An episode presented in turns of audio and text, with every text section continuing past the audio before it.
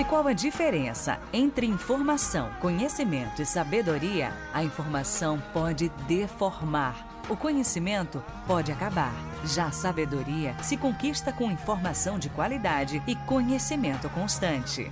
Falando pra calar. Seu lugar de informação, conhecimento e sabedoria, com conteúdos das mais importantes necessidades humanas: arte, música, filosofia, sociologia, espiritualidade e muito mais. Administração, professor José Wilson.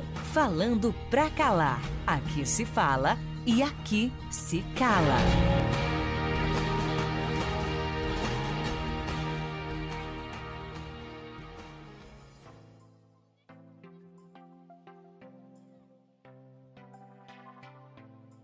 Olá, caros ouvintes, estamos mais uma vez de volta com nossa aula de filosofia. O assunto dessa aula de hoje é filosofia política moderna. Nós vamos refletir sobre a política moderna propriamente dita, particularmente a partir do seu primeiro pensador, Nicolau Maquiavel. A política moderna inovou ao se afastar do pensamento especulativo, ético e religioso que constituía as bases da concepção tradicional da política, adotando um modo de pensar e de fazer política mais voltado para a realidade. Dessa forma, inaugurou-se a autonomia da política como objeto em si e não mais como dependente de outros campos do saber, principalmente da religião cristã. Ao contrário dos pensadores antigos, como nós vimos no conteúdo passado, que se fundamentavam na ideia de justiça e de natureza para formular suas concepções políticas, os medievais que buscavam nas sagradas escrituras e no direito romano as bases de suas concepções e dos utopistas que se baseavam nas obras dos antigos, trazendo à tona as ideias de justiça e de vida comum. Já Nicolau Maquiavel, como moderno, principal pensador da política moderna, foi a realidade mesmo, buscar os fundamentos do poder político e os fundamentos da vida em comunidade. Nicolau Maquiavel nasceu em Florença em 1469 e desde muito cedo demonstrou grande interesse pelos estudos. Ingressou na vida política aos 29 anos tendo atuado como segundo chanceler da República Florentina, além de ter sido conselheiro e diplomata em sua cidade natal. Em 1513, devido a problemas políticos, foi exilado em San Cassino, onde começou a escrever suas principais obras, O Príncipe e comentários sobre a primeira década de Tito Livio em 1527, foi definitivamente excluído do poder em Florença e faleceu em 21 de junho do mesmo ano. Rompendo com toda a política sonhada e idealizada, Nicolau Maquiavel inaugurou um novo modo de pensar a política. Conhecido como fundador da política moderna, Maquiavel lançou as novas bases do pensamento político em sua obra mais importante, O Príncipe, da qual falaremos a seguir. Qual é o contexto histórico da obra O Príncipe de Maquiavel? Qual é o contexto histórico da Itália medieval neste período? A compreensão do pensamento de Maquiavel, principalmente das ideias contidas no livro Príncipe, só é possível se entendermos antes o contexto histórico da sua produção.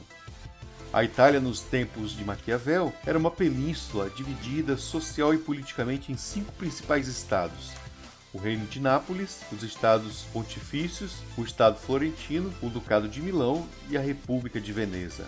Essas regiões estavam envolvidas em constantes conflitos umas com as outras, o que fazia da Itália uma área altamente fragilizada e presa fácil de interesses estrangeiros, principalmente os da Espanha e da França, que desejavam as suas riquezas. O Estado florentino era comandado pelos Médici, uma importante e poderosa família da época. Até o ano de 1492, com Lourenço de Médici, o Magnífico, a Itália experimentou, ainda que fragilmente, tempos de paz, pois Lourenço, com sua capacidade diplomática e inteligência ímpar, conseguiu conciliar interesses internos divergentes e defender a Itália de invasões. Com a morte de Lourenço, seu filho, Piero de Médici, que não possuía as mesmas qualidades políticas do pai, ocupou seu lugar.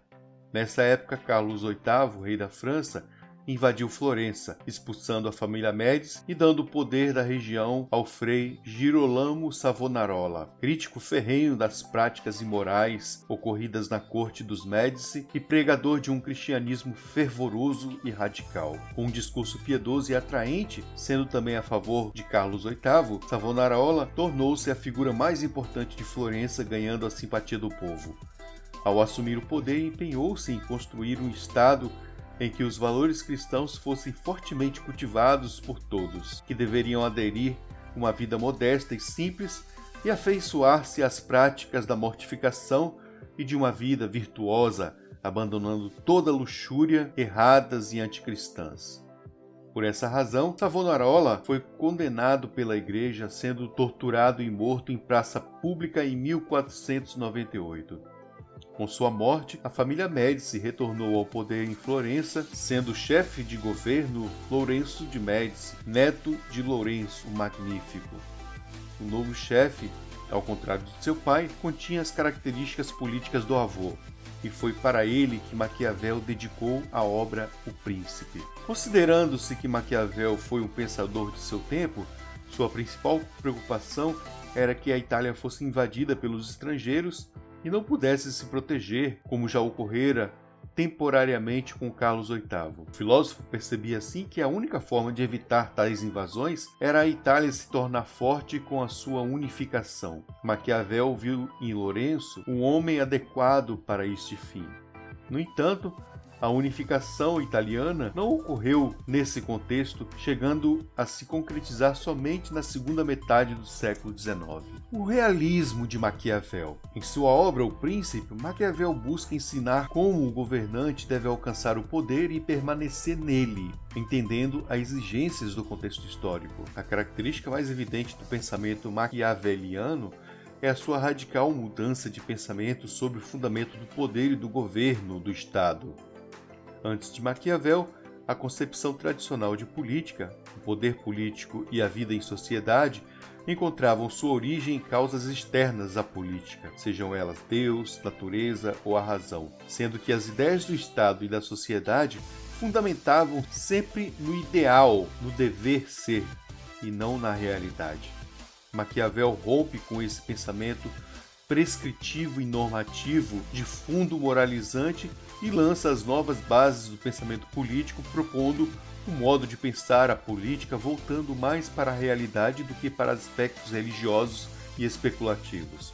Assim, Maquiavel dedicou-se a pensar a política como ela é, e não como gostaria que fosse.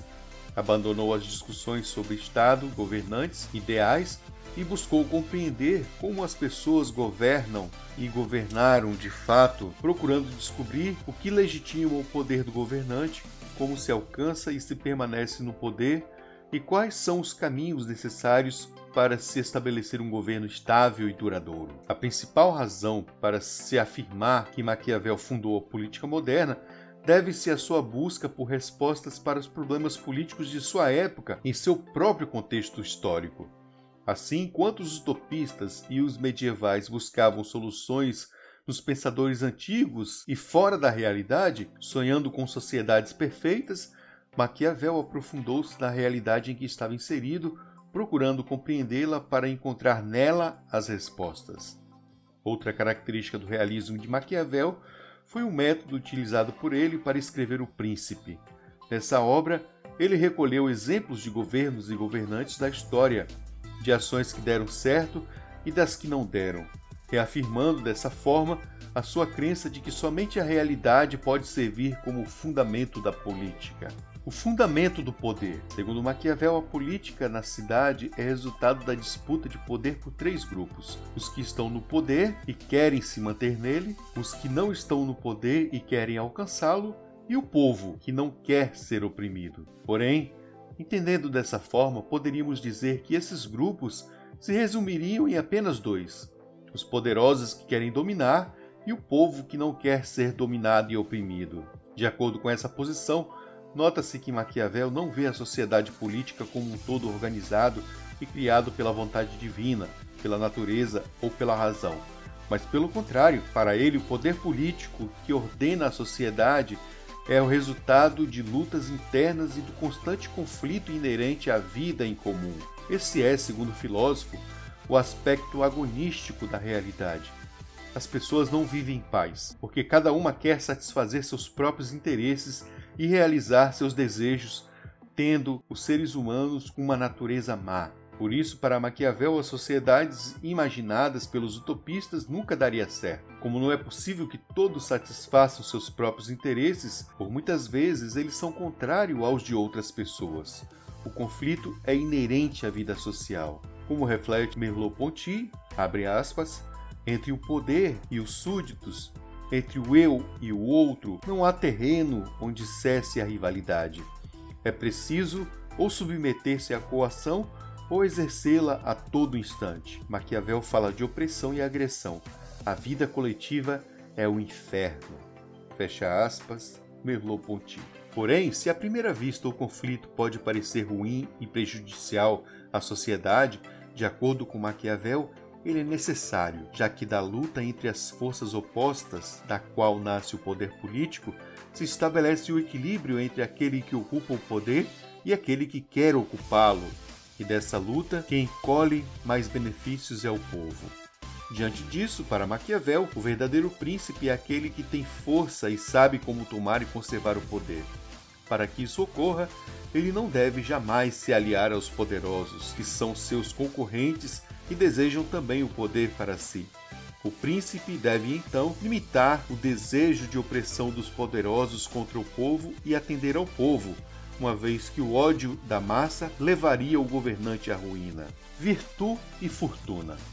Segundo Maquiavel, a vida política não é para todos e por isso não basta querer ser político.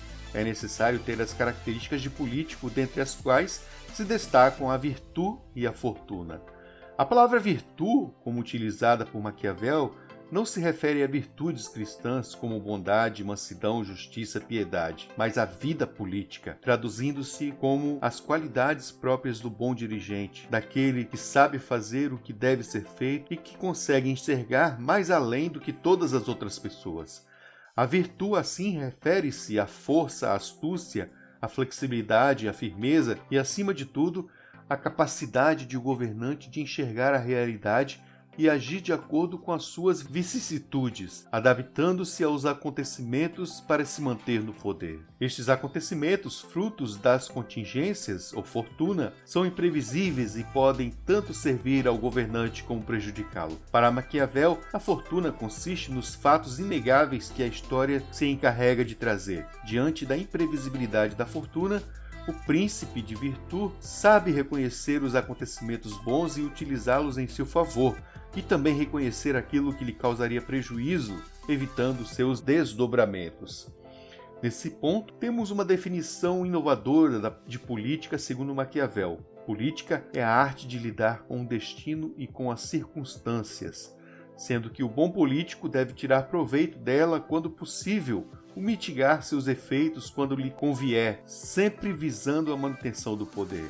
Para que o homem se torne um bom político, ele deve aprender a lidar com as circunstâncias, saber ler a realidade e agir conforme o momento, tendo ousadia para tornar a oportunidade sua aliada, não sendo levado pelas ocasiões desfavoráveis. De acordo com Maquiavel, aspas, é portanto necessário para que um príncipe que deseja conservar o poder aprender a não ser bom e a usar disso ou não usar segundo a necessidade, fecha aspas, príncipe Maquiavel, assim, rompe definitivamente com o pensamento político tradicional e defendia que as ações têm um valor intrínseco e que aquilo que é mal e ruim o é por natureza. Durante toda a antiguidade e a Idade Média, o certo e o errado estavam bem definidos, sendo que os valores continham um caráter de sua própria natureza. Dessa forma, a avaliação de uma ação como justa ou injusta baseava-se na essência dos valores morais. De acordo com essa posição, a violência, a infidelidade, a crueldade, o engano, entre outros, são condenáveis não por seus efeitos, mas por sua própria natureza. Matar, por exemplo, sempre é ruim e justificado, pois, independente do caso concreto, a ação em si é condenável. Na filosofia política de Maquiavel, essa concepção muda. As ações tornam-se contingentes, ou seja, ganham caráter de boas ou más, certas ou erradas, justas ou injustas, de acordo com o contexto e com seus efeitos. Como o que rege as ações políticas é a lógica do resultado favorável para a manutenção do poder e do bem comum, as ações devem ser julgadas como corretas ou incorretas de acordo com seus resultados para este fim. Nesse contexto, compreende-se a afirmativa: os fins justificam os meios, pois a ação eficaz comprometida com o quantitativo e não com o qualitativo deve ser julgada pelo resultado alcançado. Por esse motivo, segundo Maquiavel, em certas ocasiões o príncipe deverá mentir, em outras não. Em algumas será necessário enganar e corromper os outros, em outras não. Algumas circunstâncias exigirão do príncipe a violência e mesmo a crueldade, já outras exigirão dele a flexibilidade e a compaixão. Dessa forma, os parâmetros éticos que regularão as ações do príncipe devem obedecer ao momento. Um bom político assim é aquele que sabe caminhar de um lado ao outro de forma perspicaz e fazendo as leituras dos sinais do tempo que exigirão ações eficazes. Moral pública e moral privada. Segundo a visão filosófica ética dos gregos e dos medievais, os valores eram os mesmos dentro de casa, vida privada, e fora dela, vida pública. Maquiavel, por sua vez, separa definitivamente o indivíduo privado do indivíduo público defendendo que na vida privada a pessoa pode ter valores próprios que determinarão suas ações, como justiça, piedade, mansidão, compaixão e outros.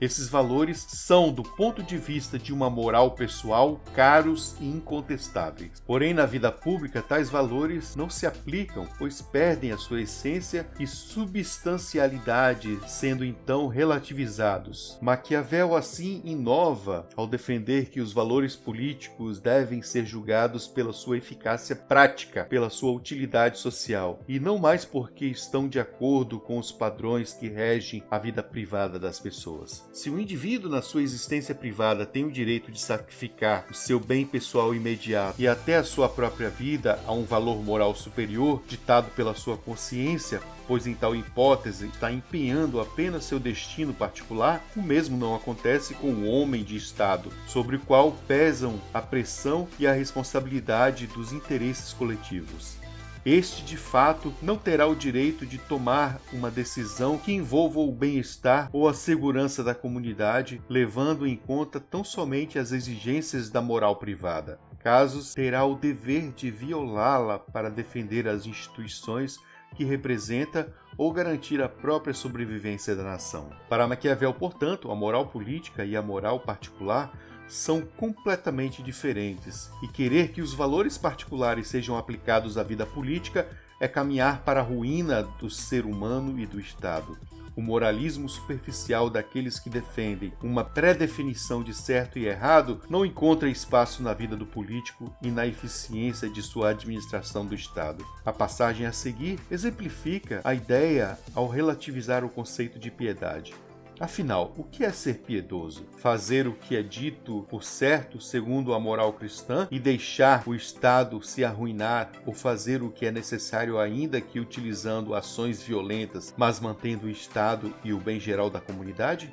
Abre aspas. César Borgia era considerado cruel. Entretanto, essa sua crueldade tinha recuperado a Romanha, logrando uni-la e pô-la em paz e em lealdade. O que esse bem considerado for, mostrará ter sido ele muito mais piedoso do que o povo florentino, o qual, para fugir à pecha de cruel, deixou que Pistoia fosse destruída. Um príncipe não deve, pois, temer a má fama de cruel, desde que por ela mantenha seus súditos unidos e leais, pois que, como muito poucos exemplos, ele será mais piedoso do que aqueles que, por excessiva piedade, deixaram acontecer as desordens das quais resultaram assassínios e rapinagens, porque estes costumam prejudicar a comunidade inteira, enquanto aqueles execuções que a emanam do príncipe atingem apenas um indivíduo.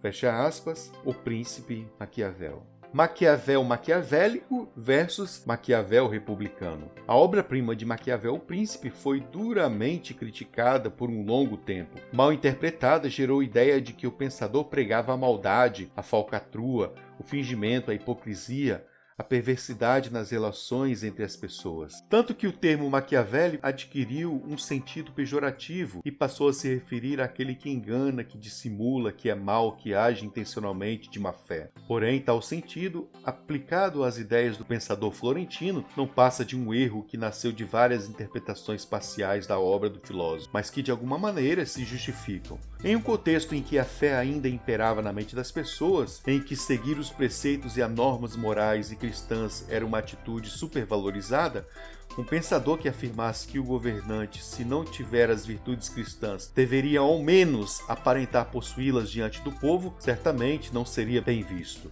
A novidade do pensamento de Maquiavel foi de tal proporção que o mundo de sua época parecia não estar preparado para recebê-la. Foi uma espécie de choque de realidade que as pessoas não compreenderam. Maquiavel desvendou o que ninguém queria enxergar ao defender que o ser humano é mau. O mundo político é o campo da guerra. As pessoas não vivem em sociedade porque Deus mandou. Elas estão em uma luta constante pela representação de interesses contrários. O grande feito de Maquiavel foi ter colocado o dedo na ferida e desnudado a vida política e lógica do poder retirando delas as máscaras da moral, da razão e da natureza. Dessa forma, a visão de Maquiavel como um filósofo que defende um poder centralizado nas mãos de poucos, sendo que estes poderiam fazer o que fosse necessário para o bem geral e para a permanência do príncipe forte e habilidoso no poder, foi construída na história a partir de sua obra O Príncipe. No entanto, sua filosofia não se resume apenas a essa obra, podendo ser dividida em dois estágios a filosofia do livro O Príncipe e a filosofia do, do livro Comentários sobre a Primeira Década de Tito Livio. No primeiro texto, O Príncipe, Maquiavel apresenta a necessidade de poder concentrado nas mãos do governante. É um defensor do poder absoluto e das ações eficazes com vistas à ordem do Estado, no seu caso, a unificação da Itália. O Príncipe é uma obra que deve ser lida no contexto da fragmentação do poder na Itália. Assim, ele é um manual baseado nos exemplos dos governos e dos governantes do passado, para indicar ao governante do presente o caminho a ser tomado para alcançar o poder, manter-se nele e fortalecer o Estado. Já o segundo texto da obra Comentários sobre a Primeira Década de Tito Livio apresenta um Maquiavel que entende que o verdadeiro e legítimo detentor do poder é o povo Desta forma, temos de um lado Maquiavel absolutista e do outro Maquiavel republicano. Apesar da aparente contradição, não podemos afirmar que o pensador mudou de ideia ao escrever esses livros. Na verdade, ele defende que o poder deve estar nas mãos do príncipe, que deve governar com mão de ferro até que a ordem seja estabelecida, ou seja, no contexto vivido pelo autor, que a Itália fosse unificada. Uma vez alcançado esse objetivo, o poder deveria passar às mãos do povo, fundando então um poder republicano. Portanto, a imagem de um Maquiavel imoral que vai de encontro a todos os princípios cristãos cai por terra, já que o pensador funda uma nova moral chamada a moral do bem comum. Assim, as ações têm seu valor nos resultados para o bem-estar da cidade, do povo, e não mais são consideradas boas ou más em si mesmas. Esse foi o nosso conteúdo, trata sobre Maquiavel. Até a nossa próxima aula, quando voltaremos com a filosofia contratualistas ou os pensadores contratualistas.